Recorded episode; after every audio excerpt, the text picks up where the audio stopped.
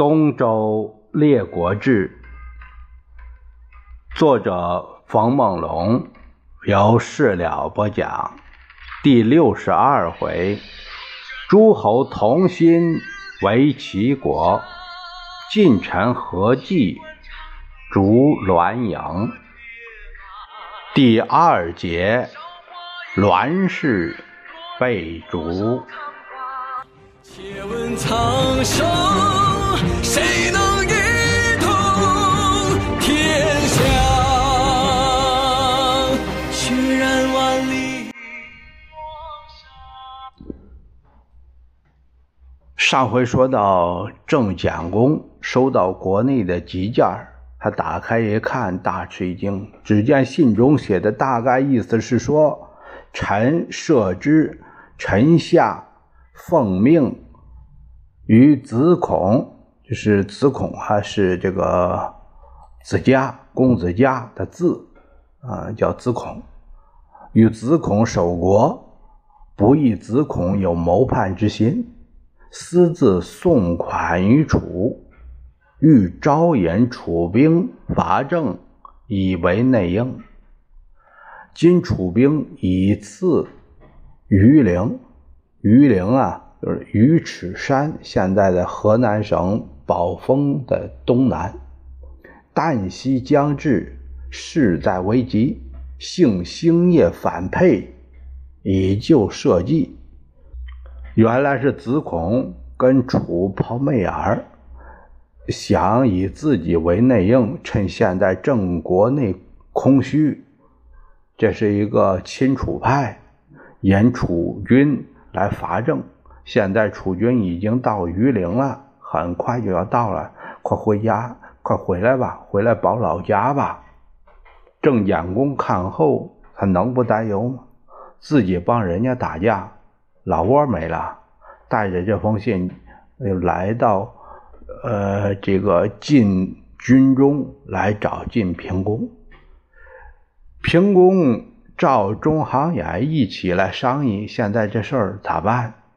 中行也说：“我们这次伐齐，其他的城市不打，直接来到临淄，就指望着趁着这个锐气一鼓而下。可现在这个齐呢，没有出现败相，郑国现在又有了楚景，要是郑国有失，那这那这不都怨咱们吗？”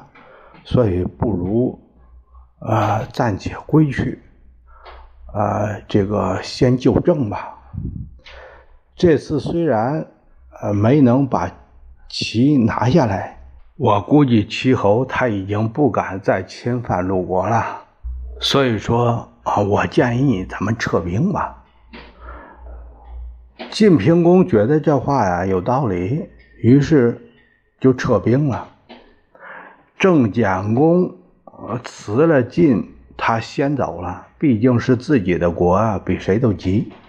诸侯行至到祝阿，祝阿现在是都归了这个，呃，都归了这个，嗯，济南的这整个的大市了。现在属于淮阴区，淮阴区一个古城村这个祝阿这古城。在宴席上，这个平公啊，因为近来这个楚国的军队来伐郑，他心里比较烦。实况就是说，臣请以生卜之。那我给您算一卦吧。啊，什么算呢？就用啊音律来算，就吹了一首律歌，叫《南风》，啊，又。唱了一首这个《北风》，北风和平可听，南风声不扬，多有肃杀之声。况他，然后他就起奏，他说：“南风不静，其声尽死，不为无功，且将自祸。不出三日，当有好音至矣。”实况他的占卜认为，呃，他这个占卜比较特殊，他用音乐，他用占卜认为这个呃南风这个不静啊，就是说没没有没劲儿，那么可以看到这个不不会成功，不但不会成功，还得倒霉，三天内就有好消息。这个师旷是什么人？他是乐师啊。旷字子也，是晋国的第一位聪明之士。从小爱音乐，总烦恼自己不够专一。他感叹说：“啊，技之不精，由于多心；心之不一，由于多事。学不好，为什么呀？干扰太多，分心。分心的原因，就是因为眼睛看诱惑。”受到诱惑太多，忙不过来，于是他就用暗叶把自己的眼睛给熏瞎了。这回不用看了，呃，专一音乐只能听啊。最终练就了一手能察气候之盈虚，明阴阳之消长，天时人事审验无差。凤角鸟鸣，吉凶如见，跟他自己能看见一样。他成为了晋太师，就是掌管这个宫廷仪呃这个礼乐这一块的。平时深得晋侯所信，所以呢，就是随军也把他带在身边。既然师旷这么神，那就听他的吧。于是就是驻军等一等，听听正方面的消息再说，并派出了前途远探。不到三日，探马和郑大夫公孙差一起来了，说鲁国军队回去了。晋平公很是惊讶呀，哎。这怎么回事啊？公孙差就把情况说了一遍。原来啊，这个楚国自打子庚代替子囊为令尹，就是为先世想为报先世之仇，呃，这个谋伐郑国。公子家就暗中和这楚勾结，想里应外合。没想到公孙涉之、公孙夏二人提前得到情报，获悉了子家之谋，连甲守城。这个出入城是严加盘结。没办法，子家这个内应失灵了。子庚涉过颍水，不见内应消息。他屯兵在鱼池山下，没想到遇到了恶劣天气，一一场大雨雪，一下好多天。营中积水一尺多深，这些军人没办法，只能到高处避雨。你说，都十二月了啊，又冷又湿。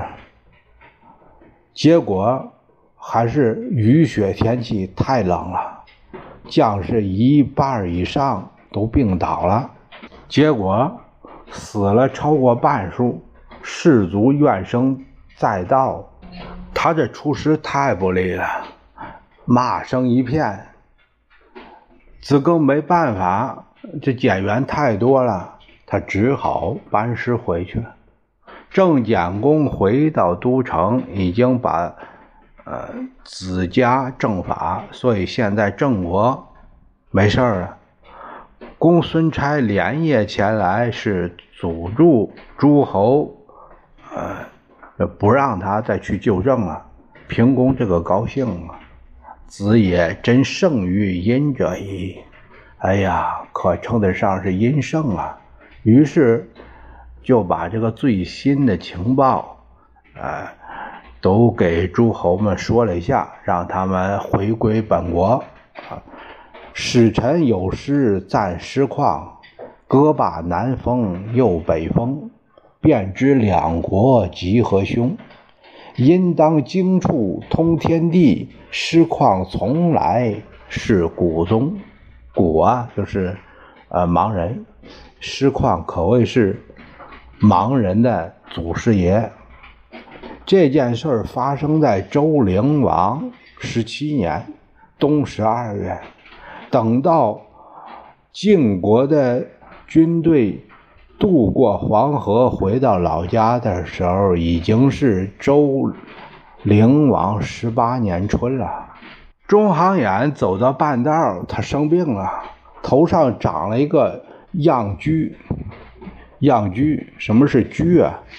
疽就是中医是指的是这个呃这个皮肤肿胀坚硬这个硬块啊颜色也不变就是毒疮啊头上长了一个这样毒疮疼的受不了没办法行军等到二月这个这个毒疮溃烂疼的眼睛都爆出来了结果就。中行衍就死在了军中，这个中行衍是这样死了。这小说啊，他有自己的价值观，因为中行衍这不是弑君的主谋之一嘛，所以这个就有把这个中行衍暴死，呃，这种呃导向。民间有这种说法，坏透了的人是什么呢？坏透的人才这头上这个。生疮，脚下长脓呢，不得好死，这不常这样骂人吗？这也算是教育人向善的一种方式。直错郭罪，趁着这个中行衍心丧，全军上下忙乱之际，他俩挣开了囚笼，逃回齐国。范盖同中行衍的儿子。子吴迎丧归晋，晋侯就让子吴接了他老爹的班儿，啊，仍为大夫，就以范盖为中军元帅，以吴为副将，啊，还是以荀为氏，啊，不叫中行氏了，啊，又回到呃本姓了，称为。荀思，周灵王十八年夏五月，齐灵公病倒了。大夫崔杼与庆丰商议，啊，使人从寂寞用温车偷偷的迎回了原来的太子光。庆丰率家甲。夜叩太傅高后家的门，高后听说这庆丰来了，不知道怎么回事出来相迎，结果被庆丰给杀了。太子光同崔杼入宫，杀死了荣子，又杀了公子牙。灵公一听说出现了政变，他这一惊吓，呕血身亡。就这样。光即位，这就是齐庄公。要说呀，这齐灵公就是个混球。易中天先生也说，这个是灵的，是这个谥号为灵的都不灵。呃，我看这灵啊，就是反话，就是混球的意思。齐国齐桓公身后闹那么大的事儿，这个后世子孙一点都没有汲取教训，这不活该吗？四人肃杀卫一看自己大树倒了，他知道自己得罪了现在的齐侯，也只有带着眷属逃奔了高唐。齐庄公，呃，使庆丰率师去追。肃杀卫没退路，只好据高唐反抗。齐庄公亲自引大军来围攻，打了一个多月也没见成效。高唐有一个人叫公吕，这个也念楼，我觉得还是念楼呢，是弯腰的意思。呃，叫念吕吧，叫公吕。这个公吕啊，是一个能作战的人，他很勇敢。肃杀卫就用他啊来守东门。宫吕也明白，杀卫啊成不了事儿，一个太监能成什么事儿？于是他从城上就设下了语书，书中约定到半夜东北角伺候大军登城。庄公啊有点不信，智智错还有这个郭罪请令，既然他们相约，那必然有内应。小将二人愿往，等生擒燕狗，以雪石门山，阻碍之恨。他怎么不恨？如果不是堵着，我能被俘虏吗？庄公说：“那好，那你们小心点，寡人自来接应。”绰罪二将引军来到东北角，等到夜半，城上果然放下了长绳下来，大约有十来处。绰罪二将每个人攀着绳子都先上去了，军士后面陆续登城。宫吕引着智绰直接来捉拿肃杀卫。肃杀卫垂首无言，那他还说什么呀？庄公，呃，命令牵出去斩首，这还不算完，把他的肉做成了肉酱，用他的肉做酱以后分赐给了呃从行的诸臣，大家都尝尝。那会儿啊，那人就那么生性，就是表示对他的恨，大家都咬两口，吃两口。啊，然后命宫女守高堂，班师，呃，就回城。晋的上卿范盖因为前番为齐，没能打服这个齐，所以啊，这次经平公准许，再次率大军亲齐。他刚渡过黄河，就听说齐灵公凶信儿，啊，他说齐有新丧，伐之不仁。这会儿啊还很讲究呢。就这样，当即班师。早有人报知了齐国，大夫晏婴进言，他说：“晋不伐我丧。”施人于我，我备之不易，不如请城，免两国干戈之苦啊！咱们本来就不占理儿，现在人家高姿态，就咱们就低一下，两国就和平了。晏婴字平中，他呀身不满五尺，五尺有多高啊？这个以前那个这个呃秦尺啊，也就六寸，汉尺那会儿呃也就六寸，六寸七寸的样子。那你看看这个五七三尺五，就是多多说七寸，那五七现在七寸五七三尺五是多少啊？一米一不到。呃，所以说这个晏婴啊，他个子很低，啊，是个矬子，但是这个人是一个贤智之士，非常有才。庄公也考虑到国家初定，内部不稳，他怕这个晋师过一段时间还会来，就按着这个晏婴的意思，使人入晋谢罪请盟。晋平公于是，在澶渊。召开了一个国际会议，呃，就是说这个摆平齐国这个事儿吧，让大家知道知道澶渊是哪儿？现在的濮阳的这个西南，啊，现在属于濮阳老城那个地方。范盖为相，与齐庄公歃血为盟，呃，结好，呃，而散。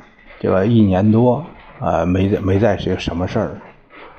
这这是这个出现了一个这样的一个当时的国际大事吧。咱们再说这个夏军的副将栾盈，栾盈是栾衍的儿子。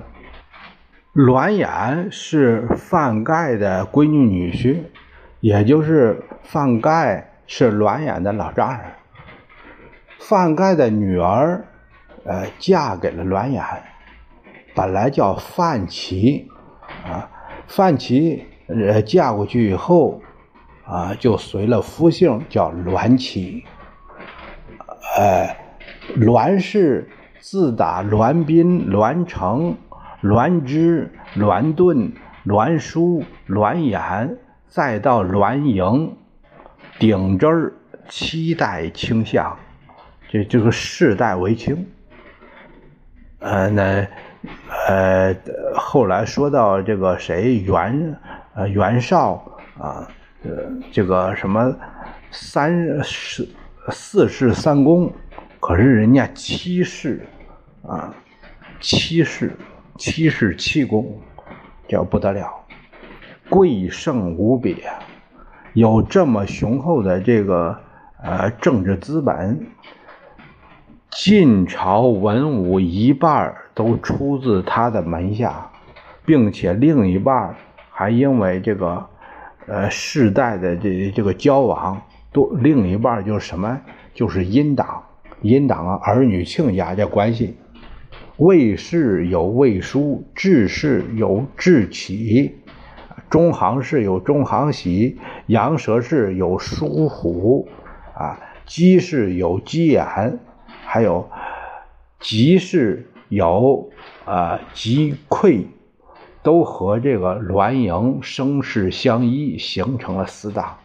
到栾盈这一辈儿，他从小就谦恭下士，散财接客，就是结交天下豪杰，养了很多死士、亡命徒，像这个周绰、邢蒯、黄渊、击溃，都是他部下的骁将，还有大力士都荣。力举千军，手握二戟，刺无不中。那是他的随身心腹，寸步不离。保镖，还有家臣、姓于、周斌，呃，这个奔走效劳的不计其数。栾衍死的时候，他的夫人栾琪还不到四十岁，中年贵妇，耐不住寂寞。家臣周斌经常来府上办事儿，家臣嘛，什么都是他料理，所以呢，栾琪在屏后边就偷偷的见过他，一看这少年英俊，就派小侍女给他带了个花，就这样，两个人就好上了。栾琪养小白脸，很大方，家里边的东西你随便拿。栾盈。随着这个晋侯伐齐一出去小半年，周斌公然就住在了府中，一点都不避忌。这丑事儿，谁敢跟他儿子说呀？栾盈打仗回来，但还是听到这信儿了。碍于母亲面子，以别的事儿做说，用鞭子抽了一顿守门的小吏，命令以后不得让家臣随便进入。这事儿一败露，栾琪一来恼羞变怒，二是淫心难决，三是还怕伤了自己小情人周斌。这天趁着父亲，呃，这个饭盖生辰，以拜寿为名，回到了范府。期间，他找个空，他给他父亲说：“营将为乱，奈何？”他说：“这个呃，栾营啊，要闹要要起事，怎么办呢？”好家伙，这女人为了情夫是真敢下死手啊！把自己的儿子往死里整，为了那小白脸都昏了头了。范盖就让他具体说说怎么回事栾琪说：“这个。”呃，栾盈常说范鞅杀五兄，杀五兄啊，指的是这个呃父兄啊，指的是栾真啊，五父逐之，我爸爸把他撵走了，后来又让他放回来了，呃，不杀他就算便宜他了，怎么着，还还宠了上了位了，现在他们父子专国，范氏日盛，栾氏那怎么活呀？我勿宁死与范氏势不两立。呃，他呃，然后呢，就是日夜跟着智奇、杨蛇虎这些人聚在一块儿，就商量着怎么能把这些呃大臣除掉，立他们的人。他们这些想法，我都知道。他恐怕我泄露消息，就让守门的人不让我回家。这不是您生日吗？我才勉强来了。呃，这一见恐怕我这回我们再相见就难了。您是我的父亲，我怎么能不跟您说呢？这一番话挑起了两家的旧怨。当时范鞅正好在身边，他也帮腔，他说：“而我也听说了，真是这样，他们这些党羽制胜。”啊，不能不防啊！这一子一女，呃，牲口相同，范盖就信了。他密奏平公，请求逐栾氏。他不是杀，他就是把这个栾氏一族啊给赶出国。平公私问这个大夫杨弼，杨弼啊是杨出府的孙子。杨弼这个人一直跟栾衍交恶，关系不好，跟范氏关系最好。要不说，你说问问人你得问到什么人儿？呃，你你问的对象不对，所以他这个里边公平，也不是说向别人征求意见就是公平。那你没有征求对这个人对象，呃，没有搞对，那照样是会会走向反面。他说：“这栾书是什么呀？他是势利公的元凶啊！栾衍他做的孽已经我累积到营了。现在百姓对栾氏一族依赖太久了，如果除掉栾氏，把这个他弑逆的这个罪公布天下，以立君威。”那国家数世之福也，您就没威胁了。平公说：“栾书原立先君，迎罪未著，除之无名，奈何？没借口啊！你这这栾盈什么罪没有？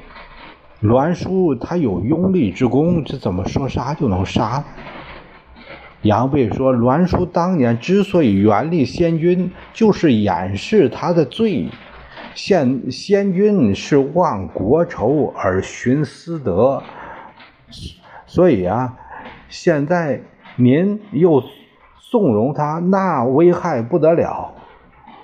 现在虽然说这个营没有到飞杀那一步，我们可以把他的这些党羽先剪除，然后。”把这个营，呃，算是，给他一个宽大处理，让他离开我们晋国就行了。不重用，如果他要是再有反抗的意思，那就杀他有名了。要是他逃到别处去，那就算您放他一马，这也是有恩惠于他了。平公认为是这么回事于是就召范盖入宫。共议此事。范盖说：“栾盈没离开都邑，要是想剪除他的党羽，那就会促使加速为乱呐。这不是逼着他反吗？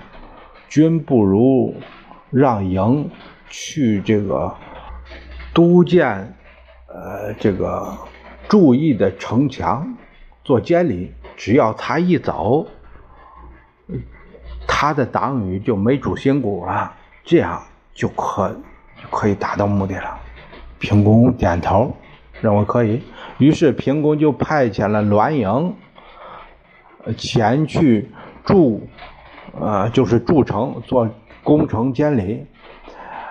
栾盈临行前，他的党羽击溃就劝他说：“栾氏得罪太多的人了，主公你也是知道。赵氏以下宫之难怨栾氏，就是因为和这个赵氏的矛盾，把人家赵家差点没给绝了。这事儿，中行氏以伐秦之意怨栾氏。”啊，范氏以范鞅之主怨栾氏，智硕夭死，智盈上少，而听于中行，成正必于公，栾氏之事孤矣。现在栾家支持的人越来越少了，成助非国之急事，何必使子？子何辞之以观君义之若何而为之悲？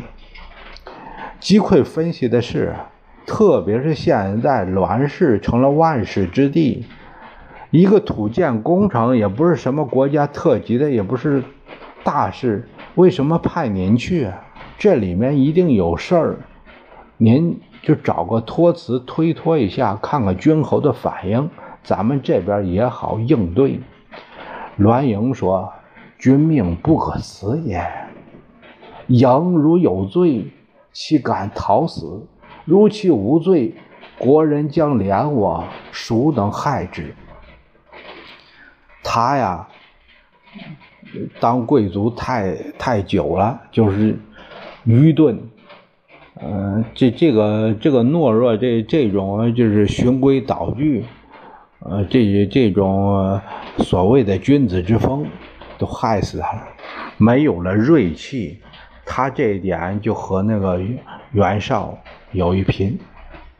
呃，袁绍算是步他的后尘了。呃，栾盈的意思是说，那我心坦荡，我怕什么呀？人民还拥戴我，谁能害了我呀？他没有明白，正是因为你威势盖主，才有必才是必死的理由。栾盈听不进劝，命都荣为御，由他这个驾车出了绛州，往注意呃那儿去了。栾盈离开了都邑三天之后，平公御朝啊上朝了。对朱大夫说：“栾书昔有弑逆之罪，未正行诛。今其子孙在朝，寡人耻之，将若之何？”就是找个找个借口吧，开始开始找后账，要杀人了。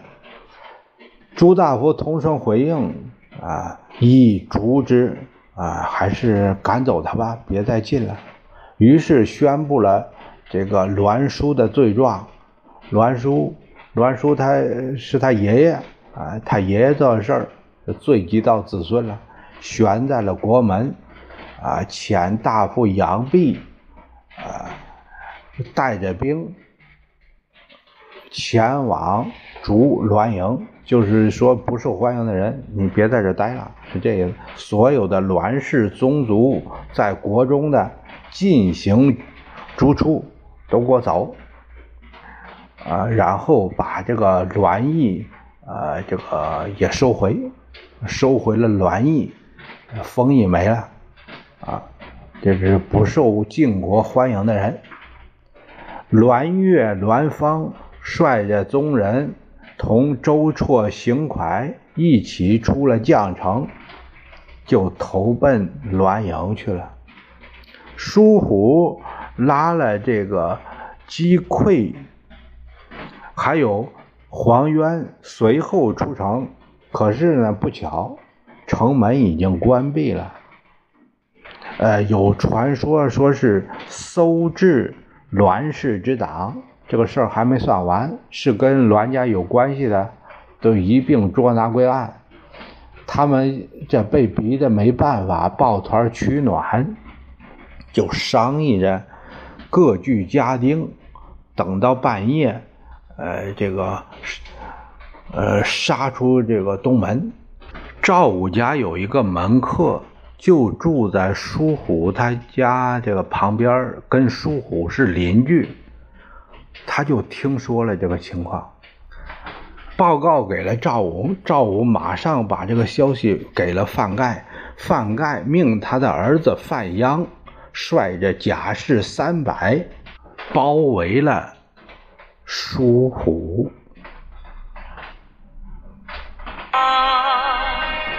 今朝谁家天下？